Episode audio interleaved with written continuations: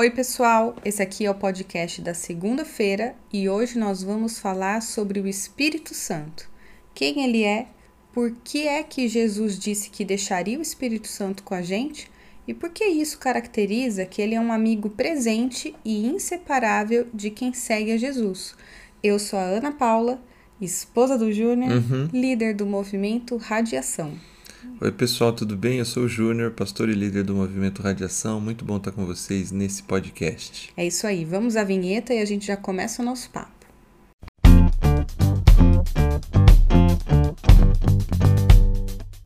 Júnior, sábado nós tivemos uma reflexão especial, aquela reflexão entre uma série e outra. Foi, né? foi sim. Nós falamos sobre o Espírito Santo e você trouxe três elementos bastante interessantes que me chamaram muito a atenção porque eu já conheço o tema Espírito Santo, então para mim eu já fui eu já ia já fui com uma ideia formada. Você trouxe pontos diferentes do que eu estava imaginando que você ia falar.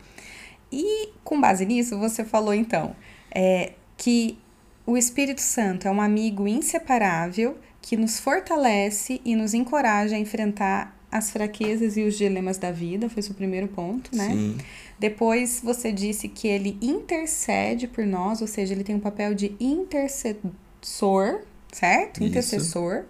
E por fim, você disse que ele é um amigo para todas as horas, e você usou como base do seu texto Romanos 8, 26 a 28. Você consegue rapidamente comentar um pouquinho sobre a, a síntese da sua reflexão? sim eu, eu usei essas afirmações a partir desse texto de Romanos que você citou, 8, 26 a 28, porque na verdade é assim que Jesus chama o Espírito Santo pela primeira vez quando ele diz que vai enviar o Espírito Santo para para os seus seguidores. E ele chama de Consolador. Eu acho que é importante a gente trazer o contexto que Jesus ainda não tinha morrido, mas ele já sabia que estava prestes a morrer, certo? Já são, já são as mensagens finais que Jesus deixa para os seus discípulos. Sim, no capítulo, no verso 1 do, do capítulo 14, ele diz assim, aquele famoso não se turbe O vosso, o vosso coração, né? não se preocupem demais, Cre- creiam em Deus, creiam também em mim. Ele fala isso. E nesse contexto ele vai dizer assim, eu vou, mas eu vou deixar para vocês o Consolador. E a palavra Consolador é a ideia de paracletos que eu usei lá, a ideia de alguém que está do lado, alguém que fortalece, mais do que consola, no sentido do português que a gente usa, ah, vai lá consolar que ela tá triste. Não é só esse consolo, é o fortalecimento, não é só o consolo para ajudar a não chorar muito, É um mas encorajamento. é a ideia de levantar, Uhum. de, de fazer levantar. E intercede por nós. Ele, ele faz a intercessão. Hoje eu li uma frase muito interessante que as respostas de Deus às nossas orações são mais sábias que as nossas próprias orações. E, e isso tem muito a ver com a intercessão do Espírito, porque o Espírito intercedendo por nós, ele ao, ao, ao termos o Espírito conosco, ele sabe exatamente o que precisamos e qual a melhor resposta para as nossas orações. É muito, muito interessante isso. Ok, mas assim, vamos resumir de forma bem objetiva para quem está ouvindo, né? Quem é o Espírito Santo? Ok. Bom, de forma bem objetiva, o Espírito Santo é Deus. Ele vai compor o que a gente chama na, na, na doutrina cristã de trindade. Ok. O Pai é Deus, Jesus é Deus, o Espírito Santo é Deus. Uhum. É interessante lembrar do batismo de Jesus. Sim, Por exemplo, né? Uhum. Jesus ele vai até João Batista sim. e ele vai ser batizado. E nesse momento que ele vai ser batizado, o texto diz lá que o Espírito Santo está presente Uhum. ali na cena e se ouve uma voz vinda do céu do Pai que diz: Esse é o meu filho amado em quem eu tenho é, muito prazer. É importante lembrar também que pensando na Trindade, ela é presente como Deus é um, certo? É, em três formas. É, ele está desde a criação do mundo. O Espírito Santo, ele criou o mundo. Isso. Uhum. A ideia, é- você cita bem, a ideia de que Deus é um. Uhum. E talvez o melhor termo não seria formas, porque é como se esse um, em um momento, fosse Pai, no outro fosse o Filho e no outro fosse o Espírito. Mas eles estão conjuntamente numa harmonia perfeita e é quase inexplicável pela lógica que eles são três. Deus Pai é Deus, Deus Filho é Deus, Deus Espírito é Deus, conjuntamente e agem funcionalmente diferente pela salvação da humanidade. Eu sei que o papo não é trindade hoje, mas uma vez eu ouvi uma coisa que me ajudou tanto, muito. Qual foi? É só você pensar num. Para quem tá com dificuldade de visualizar isso, eu também tinha essa dificuldade. E uma coisa que. Duas coisas, dois exemplos que me ajudaram. A, são exemplos ridículos, mas me ajudaram a, a entender a trindade é pensar no ovo. Casca, gema e clara, é tudo ovo. e, o, e o, segundo, o segundo exemplo que me deram foi pensar em shampoo dois em um. Quando você tem uma ação condicionante. Um, né? Não, tudo bem, mas é que é, tô trazendo para coisas que são que são em essência a mesma coisa, mas que têm funcionalidades diferentes. É. Qualquer tentativa de, de fazer isso vai, é uma tentativa, assim, no meu modo de ver, Você bem, bota dentro de uma bem caixa, frustrada. Né? Sim, sim, sim. Né? Mas realmente é, é essa relação. É, o nosso Deus, pela, pelo cristianismo, ele é único. Uhum. Só que ele subsiste no Pai, no Filho e no Espírito Santo. Ótimo. Bom, é, eu acho que para a gente deixar bastante claro, para essa compreensão, né, a compreensão é, cristã, que o Espírito Santo ele não é somente uma força, né, ou como se fosse um sexto sentido, uma energia, ele é um Deus pessoal também, certo? Sim, essa é a característica principal do ponto de vista da nossa relação com Deus, que Deus é pessoal. Uhum. E se Deus é pessoal, o Espírito Santo também é pessoa. Ele tem pessoalidade. E, e João 14 mesmo, para não entrar em outros textos, né, para não alongar aqui, quando o Espírito, quando Jesus diz, eu vou enviar outro consolador para estar com vocês, uhum. ele está dizendo que ele mesmo é um fortalecedor. E esse outro é um termo, no grego tem dois termos para outro, eu acho que eu até já citei no podcast aqui em alguma outra circunstância. Tem o termo outro, que é outro de outra espécie, e outro da mesma espécie. Né? Ah, tá. São palavras diferentes que no nosso português a gente usa, usa a mesma outro. palavra. Uhum. É, eu, e eu acho que eu vou, vou citar o mesmo exemplo que eu já citei um tempo atrás. Quando a gente fala assim para o Rafael, eu vou te dar outro brinquedo. Uhum. É, e ele tem uma bola e eu dou para ele um carrinho. Um carrinho. Uhum. É, e, ou se eu falasse assim, eu vou te dar outro brinquedo. E ele tem uma bola e eu dou outra bola. Uhum. Então, no, portu outro. no português, para facilitar, a gente falaria assim: eu vou te dar outra bola. Uhum.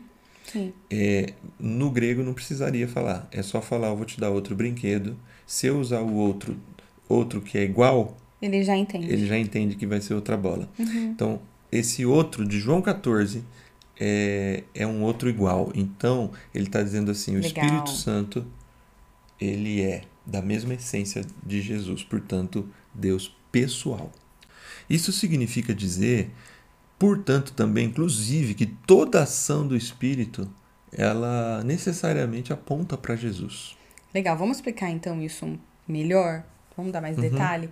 Porque quando você diz que aponta para Jesus, está ligado ao fato que todo o plano de Deus, executado por meio do Pai, do Filho e do Espírito Santo, tem o Filho. Ou seja, tem Jesus como centro de todas as coisas. Isso. Todas as coisas convergem em Jesus e por que que convergem em Jesus? Porque o objetivo aqui é reconciliar a tudo e a todos com Deus, certo? Por meio de Jesus, claro. E, e nisso, o Espírito Santo, ele atua hoje como um contribuidor para esse objetivo, para alcançar esse alvo. Todo o plano de Deus, todo o plano da salvação e da redenção gira em torno de Jesus. É, foi do agrado de Deus, na Trindade, definir que Jesus seria o centro do plano. E eu, e eu te digo por quê. Porque no plano, Jesus é o homem-deus. Uhum. Ele é quem faz a conexão entre a criação e o Criador. A gente já explicou isso no, na série passada, em que o primeiro Adão ele erra, então é necessário que o segundo Adão, ou seja, que tenha a essência humana, que o Deus se encarne humano e que ele venha para não pecar, não cair em pecado, certo? Isso. E aí é interessante, porque aí é, é isso é importante para a gente pensar sobre as experiências com o Espírito Santo.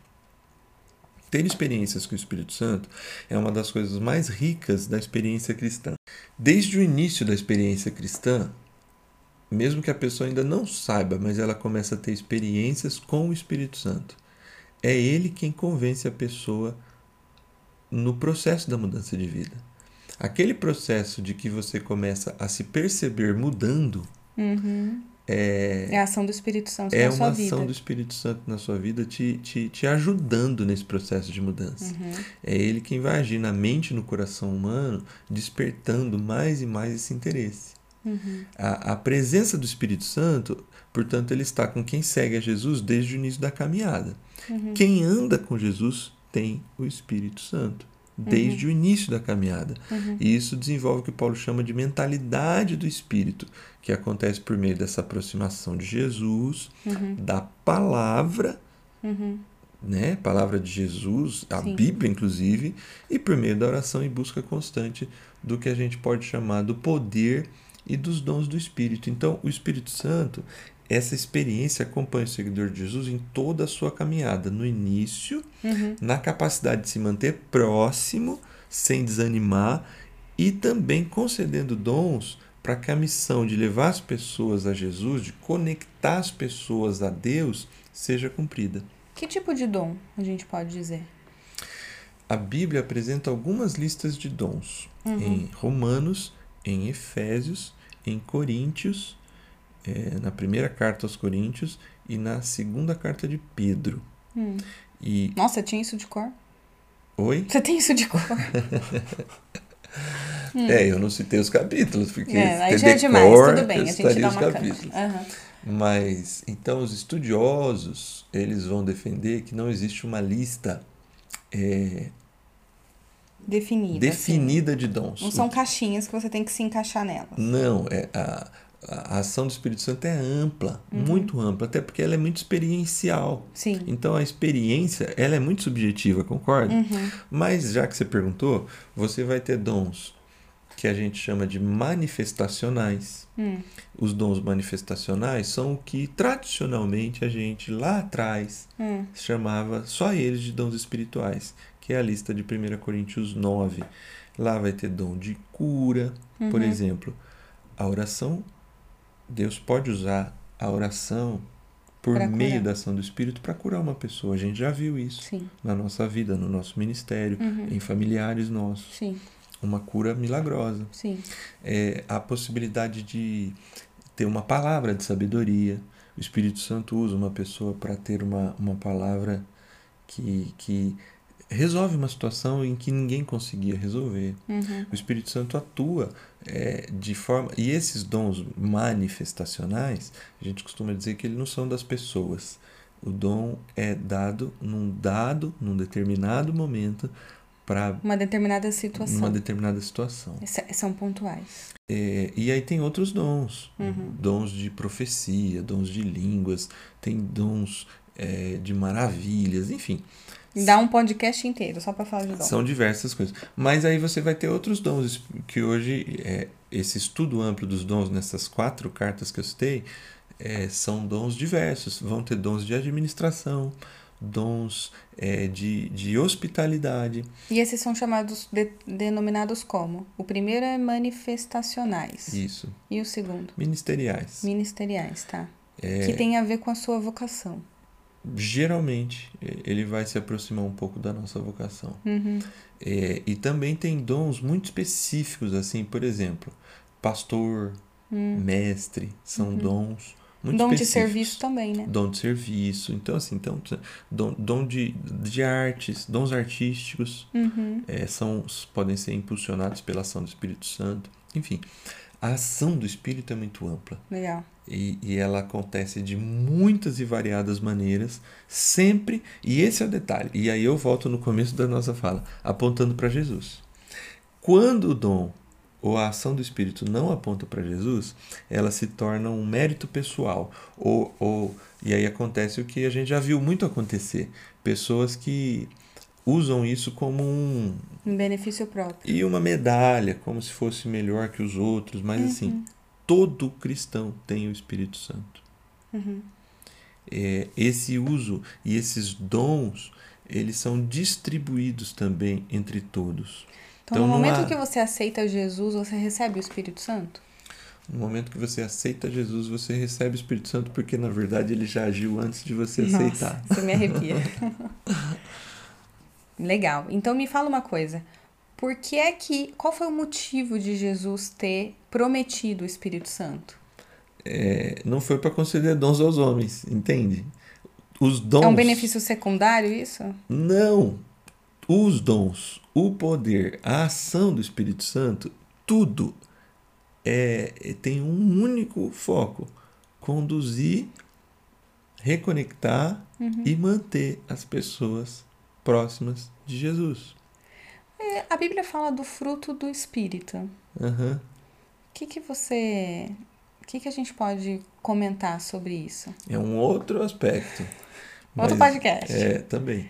É Gálatas 5, esse. Aí você, Aí você sabe. Esse é o capítulo. Gálatas 5. O fruto do Espírito, a gente. É interessante o que você falou, né? A gente pode. A gente costuma dizer isso como a expressão mais assim contextualizada seria caráter e, e carisma. Uhum. Isso é, tem pessoas que são carismáticas, né? Naturalmente. São pessoas assim que tem uma- Aglutinam, É. as pessoas têm vontade de estar junto. Isso, Uhum. são, pessoas empáticas. agradáveis, carismáticas. Só que adianta ter carisma sem caráter? Não. E também pessoa que tem muito caráter, mas se também torna um não. charlatão, né? Isso, exatamente. E que tem caráter, mas também não tem carisma. Ela é uma pessoa, ela tem caráter pra ela só, né? Sim.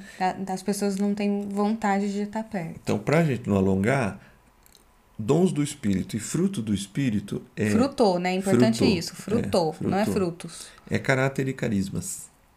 Legal. Isto é, o dom, o fruto do Espírito vai compor o caráter do seguidor de Jesus. Amável, bondoso, paciente, longânimo, com domínio próprio, manso.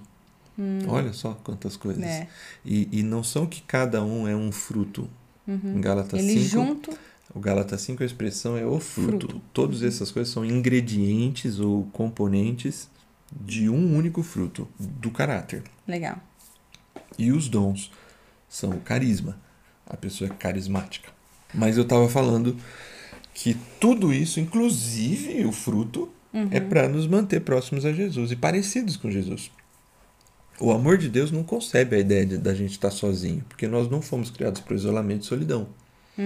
A gente, eu falei isso no, no sábado. Falou. A gente precisa uns dos outros e a gente também precisa de Deus. Então, o Espírito de Deus, o Espírito Santo de Deus, nos faz entender que somos filhos de Deus e nos conduz a viver mais próximo de Jesus. Agora, Júnior, se ele é Deus conosco, a gente pode ter essa certeza que ele é o Deus sempre presente, inseparável. Mas isso ainda continua sendo uma relação de fé. E é por isso que a Bíblia diz que a gente deve constantemente se encher do Espírito Santo, certo? Isso. Como, como que isso acontece? Como que você se enche do Espírito Santo? Efésios 5, vamos lá ler? Vamos. Efésios 5, 17, se eu não me engano. Tô bom de Bíblia hoje, hein? Nossa, hoje você tá afiado. É 18. Quase. Não se embriaguem com vinho que leva à libertinagem, mas deixem-se encher pelo Espírito. Lê os, os demais? Vamos lá. Falando entre si com salmos, hinos e cânticos espirituais, cantando e louvando de coração ao Senhor, dando graças constantemente a Deus Pai por todas as coisas, em nome de nosso Senhor Jesus Cristo. É isso aí. É, essa, essa busca, Paulo ele vai dizer assim, né? Primeiro ele vai dizer assim, não se, não se embriaguem com vinho, mas deixem-se encher pelo Espírito. Ele vai comparar algo que inebria a mente, né? Sim. Porque a bebida, a, a embriaguez, você fica fora da sua consciência, né? Certo. Você não dirige bem, você não, não trança bem as pernas, né? Então o foco aqui também não é beber ou não beber, né? Sim. Mas a embriaguez. E ele vai dizer assim, ao invés de se encher de algo que te tira da sua consciência, se encha daquilo que vai te trazer consciência máxima, Legal. que é o Espírito Santo. Uhum. Encha-se do Espírito. Aí ele diz: como? Falando entre vocês com salmos, hinos e cânticos espirituais. Ou seja, reforçando. Isso. Então, Trazendo à memória aquilo que de fato enche a nossa esperança, enche a nossa alma. de forma prática, a vida comunitária de adoração é uma maneira de buscar a presença e poder do Espírito Santo. Esse é um dos motivos que a gente defende tanto a importância de ir a um encontro, certo? E Isso. não simplesmente você fazer o seu momento de adoração sozinho somente, né? É. Mas você ter o, o, o- a experiência da adoração comunitária. É, a- o isolamento tem trazido esse sentimento ruim para muitas pessoas. sim, sim. É, eu, eu entendo, né? Por um lado, eu acho que a, gente tem que estar preparado para esses momentos, porque a vida cristã, às vezes, vai nos colocar em momentos assim, e a gente tem que ter maturidade para passar por eles, mas isso não retira o fato de que a experiência comunitária é inigua- inigualável. Então, assim, na experiência comunitária, a gente se apropria da própria do momento de adoração, a gente se apropria da palavra de Deus. E ele diz, Paulo diz assim no, no final do texto você leu, com gratidão no coração. Uhum, Então, como é que eu busco o Espírito Santo? Sendo mais grato a Deus, uhum, é, demonstrando minha gratidão a Deus, me aproximando da palavra de Deus, adorando a Deus. uhum. Né? Além, obviamente, de pedir, de pedir uma oração que deve ser constante para quem anda com Jesus, é, de forma sincera, pelo poder dele. uhum. E o poder do Espírito Santo também não vai dar para a gente alongar, mas em Atos 1 e Atos 2, que é onde definitivamente o Espírito Santo vem Desce. sobre a igreja, Uhum, esse poder do Espírito Santo ele tem um foco, de novo, uhum. é conduzir as pessoas É para encher de coragem para ir para a missão. para né? viver a missão, para falar de Jesus para as outras pessoas. É o encorajamento. Então a gente pede o poder do Espírito que nos move em direção às pessoas e também a gente pode pedir, Paulo diz que a gente deve pedir pelos dons. Uhum. É, para quê? Para edificar e capacitar a igreja, para que os seguidores de Jesus amadureçam. Para que, que os seguidores de Jesus precisam amadurecer? Para Sair missão. sair missão, É para alcançar pessoas. E então a gente. E aí, por isso ele é amigo inseparável. Uhum. Porque a experiência humana, por outro lado, é uma experiência de altos e baixos. Uhum, né? Sim. Então, aí Romanos 8, 26 faz todo sentido. Ele nos ajuda em nossas fraquezas Uhum. e intercede por nós, porque todas as coisas contribuem juntamente para o bem daqueles que amam a Deus. Amém. Graças a Deus, graças ao Espírito Santo, que Ele é o Deus conosco e Ele caminha ao nosso lado e dentro de nós. Eu acredito assim. Então, do ponto de vista da experiência pessoal, a gente vai ter diversas possibilidades de, de contato, de experiência, né? Mas sempre lembrando que o foco não é a gente, o foco é o amadurecimento do nosso da nossa caminhada como seguidores de Jesus e da disposição para viver uma vida como Jesus, que você acabou de falar, que é em missão para reconectar as pessoas com Deus, Isso. certo? Aí. Vamos refletir, experimentar expressar? Para refletir, qual era a concepção ou qual é a concepção que até hoje você teve do Espírito Santo? É uma energia, algo que é místico, que precisa de um sexto sentido? Hoje a gente viu que não, que ele é o nosso amigo inseparável, que ele é Deus, assim como Jesus e o Deus Pai, certo? Exatamente. Experimente. Experimente pedir a presença e o poder do Espírito Santo sobre a sua vida. E esteja preparado para se surpreender. É. E assim, ah, mas como vai ser a experiência? Por isso que é, a minha experiência, ela é a minha experiência. A É. sua é a sua Cada e um ela é. pode ser diferente. Paulo vai dizer quando ele fala de dons, do poder e da presença do Espírito, depois dele falar muito em 1 Coríntios sobre isso, ele diz assim: todos fazem tal coisa, todos têm tal dom. E ele vai dizer que não. Uhum. O Espírito atua de diversas maneiras. Uma coisa é fato. Você não vai ter dúvida. Sim. E para finalizar, expressar. expressar. É, essa talvez a, a expressão nesse, nesse assunto aqui, ele serve até como um. Qual é o termo correto? Não é checklist, mas é uma prova, é um- uma confirmação. Uhum. É, Uma validação. isso, uma validação. Toda a ação do Espírito, da compreensão e da ação do Espírito, ela necessariamente aponta para Jesus e para a missão. Uhum. Se ela apontar para você somente, para um prazer pessoal, ela Ou até para te diferenciar, te destacar frente É. às demais, né? ela se torna um, ela se distancia do objetivo do consolador, do fortalecedor, que é levar a gente para próximo de Jesus. Essa é a expressão máxima, viver a missão.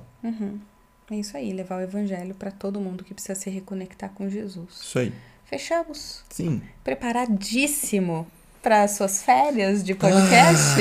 Eu tô até gostando da ideia de que eu vou passar cinco semanas de boa. Cinco semanas bolando como que você vai me tirar, me dar folga então depois. Beleza, tá Beleza? feito compromisso. Opa, olha, todo mundo vai ouvir, hein? Tudo isso porque a gente começa no sábado uma série chamada Elas. Não perca, pessoal, vai ser muito bacana. Estamos preparando várias coisas. Vamos nessa? Vamos. Então tá bom. Excelente semana, pessoal. Tchau, tchau, tchau. pessoal. Boa semana.